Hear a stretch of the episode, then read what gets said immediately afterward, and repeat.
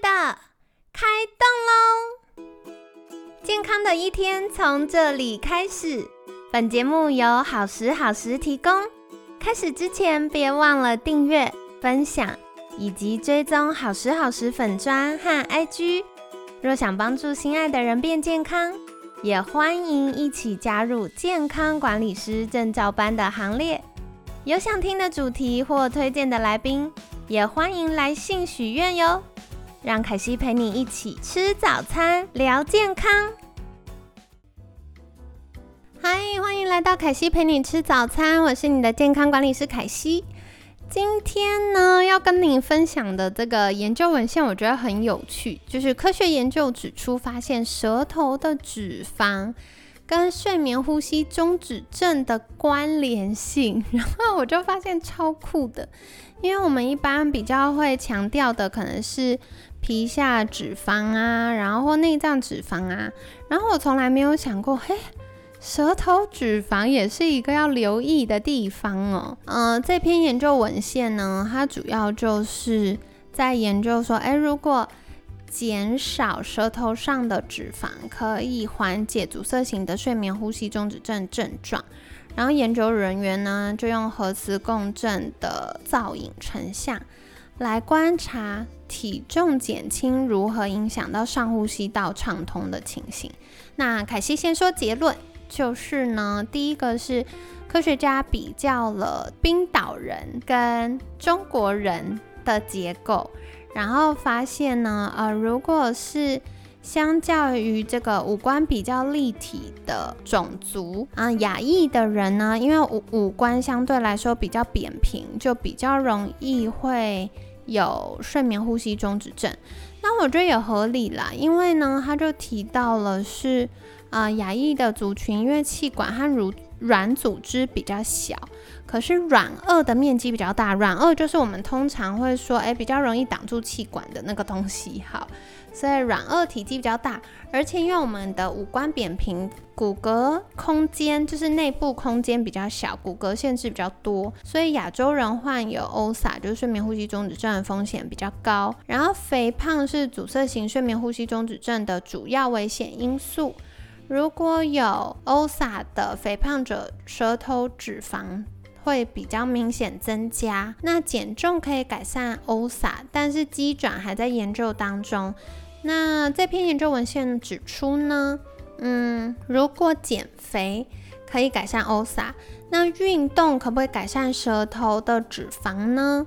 显然是不行的。研究说，哦，如果你靠饮食改善，是可以帮助透过减肥改善舌头脂肪。但如果运动，你就必须要靠全身性的瘦身，你没办法局部瘦舌头脂肪。大家就想说，哦，舌头一直要做什么重训吗？可以帮助它燃脂，还是有氧运动好？目前没有舌头的有氧运动，没有办法帮助舌头。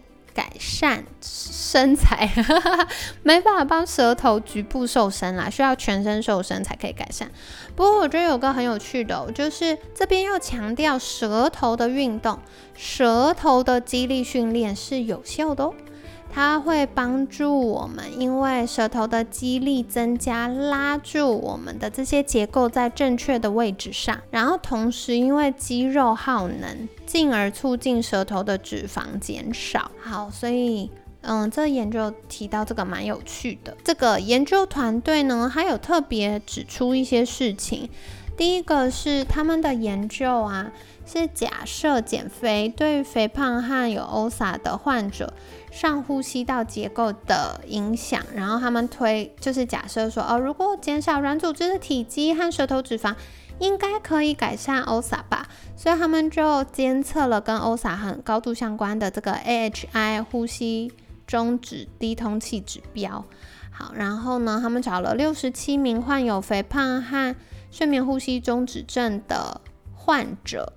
然后对他的减肥计划介入，包含了强化生活方式的改变，还有减重手术哦。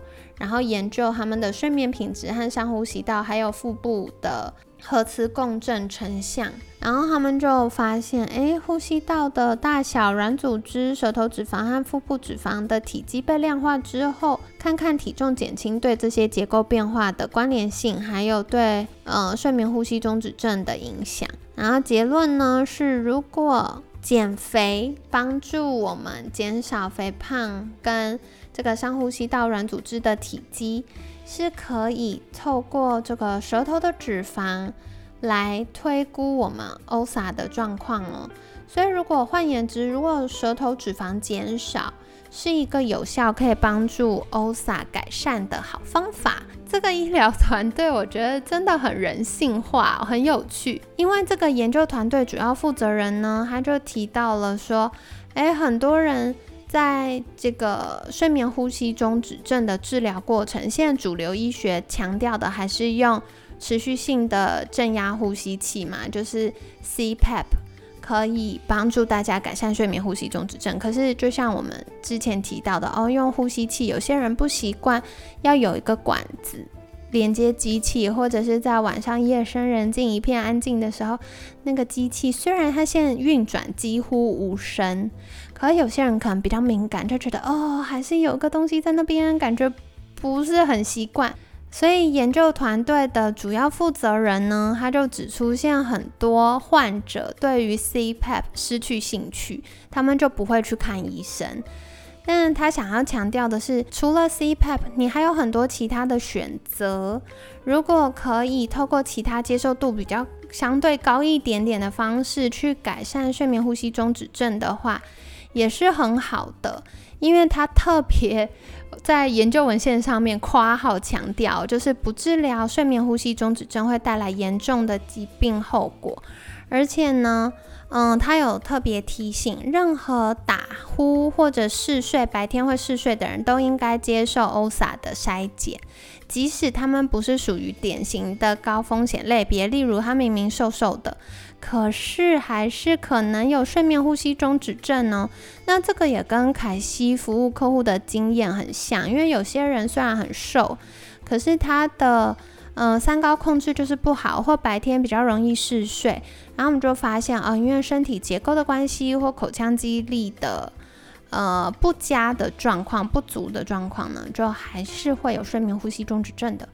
所以跟你分享啦。总而言之，如果你有不明原因的不健康，然后一直迟迟找不出原因的话，或许来做一些简单的筛检是有帮助的哦。那目前康心健管学院的健康管理师也有在提供，就是呃脑龄检测还有居家睡眠检测的服务。所以如果有需要的话，也欢迎在私讯我们的官方赖账号。好的，那今天就分享到这里，谢谢你的收听，我是你的健康管理师凯西，每天十分钟，健康好轻松，凯西陪你吃早餐，我们下次见，拜拜。